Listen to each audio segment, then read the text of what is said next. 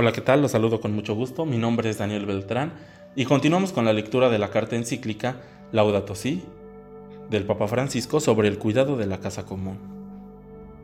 Página 135.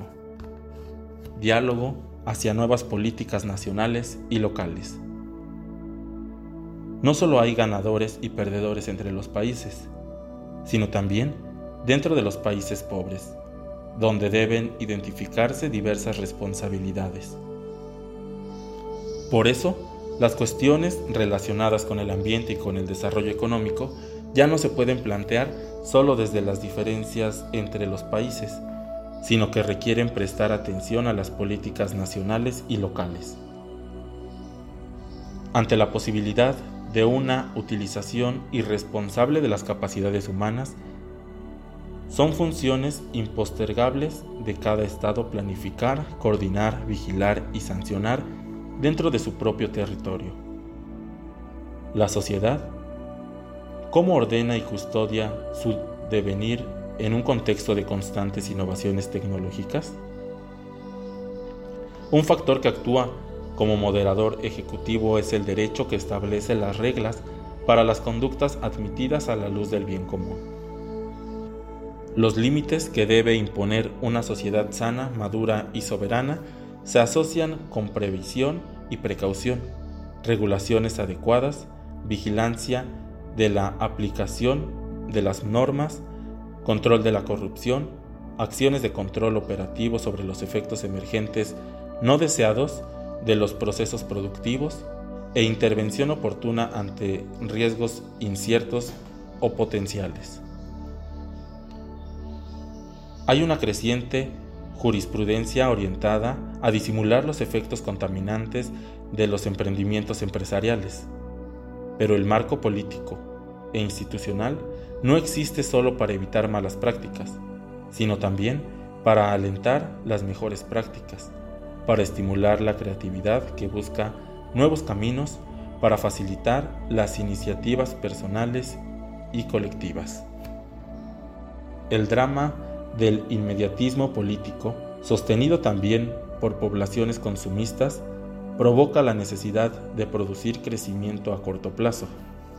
Respondiendo a intereses electorales, los gobiernos no se exponen fácilmente a irritar a la población con medidas que puedan afectar al nivel de consumo o poner en riesgo inversiones extranjeras. La miopía de la construcción de poder detiene la integración de la agenda ambiental con mirada amplia en la agenda pública de los gobiernos. Se olvida así que el tiempo es superior al espacio, que siempre somos más fecundos cuando nos preocupamos por generar procesos más que por dominar espacios de poder. La grandeza política se muestra cuando en momentos difíciles se obra por grandes principios y pensando en el bien común a largo plazo. Al poder político le cuesta mucho asumir este deber en un proyecto de nación.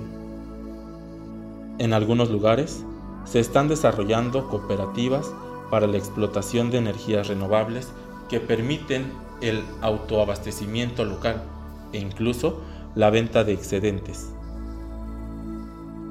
Este sencillo ejemplo indica que mientras el orden mundial existente se muestra impotente para asumir responsabilidades, la instancia local puede hacer una diferencia, pues allí se puede generar una mayor responsabilidad, un fuerte sentido comunitario, una especial capacidad de cuidado y una creatividad más generosa, un entrañable amor a la propia tierra, así como se piensa en lo que se deja a los hijos y a los nietos. Estos valores tienen un arraigo muy hondo en las poblaciones aborígenes.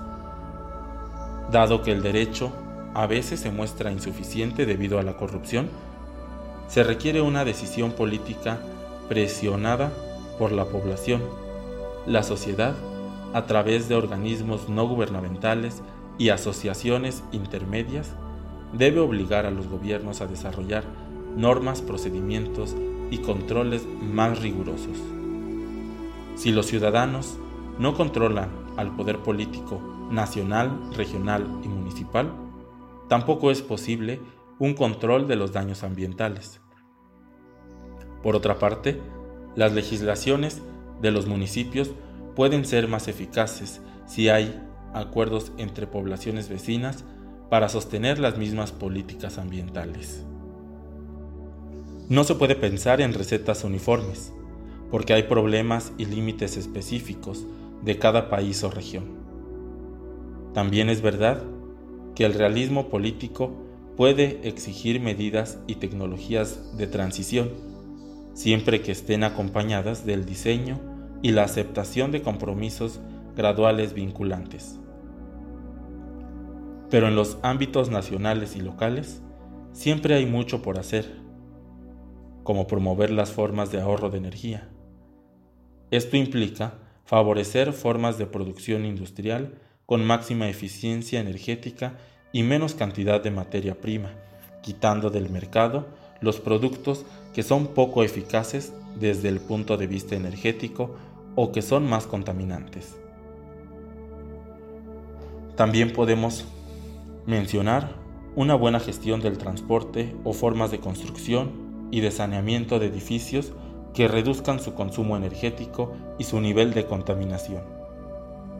Por otra parte, la acción política local puede orientarse a la modificación del consumo, al desarrollo de una economía de residuos y de reciclaje, a la protección de especies y a la programación de una agricultura diversificada con rotación de cultivos. Es posible alentar el mejoramiento agrícola de regiones pobres mediante inversiones en infraestructuras rurales, en la organización del mercado local o nacional, en sistemas de riego, en el desarrollo de técnicas agrícolas sostenibles. Se pueden facilitar formas de cooperación o de organización comunitaria que defiendan los intereses de los pequeños productores y preserven los ecosistemas locales de la depredación. Es tanto lo que sí se puede hacer. Es indispensable la continuidad porque no se pueden modificar las políticas relacionadas con el cambio climático y la protección del ambiente cada vez que cambia un gobierno. Los resultados requieren mucho tiempo y suponen costos inmediatos con efectos que no podrían ser mostrados dentro del actual periodo de gobierno. Por eso, sin la presión de la población y de las instituciones, siempre habrá resistencia a intervenir, más aún cuando haya urgencias que resolver.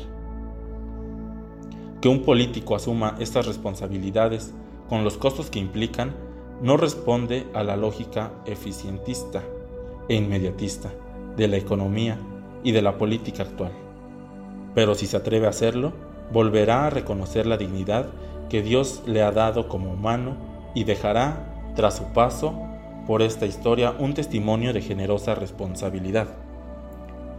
Hay que conceder un lugar preponderante a una sana política, capaz de reformar las instituciones, coordinarlas y dotarlas de mejores prácticas que permitan superar presiones e inercias viciosas. Sin embargo, hay que agregar que los mejores mecanismos terminan sucumbiendo cuando faltan los grandes fines, los valores, una comprensión humanista y rica de sentido que otorguen a cada sociedad una orientación noble y generosa.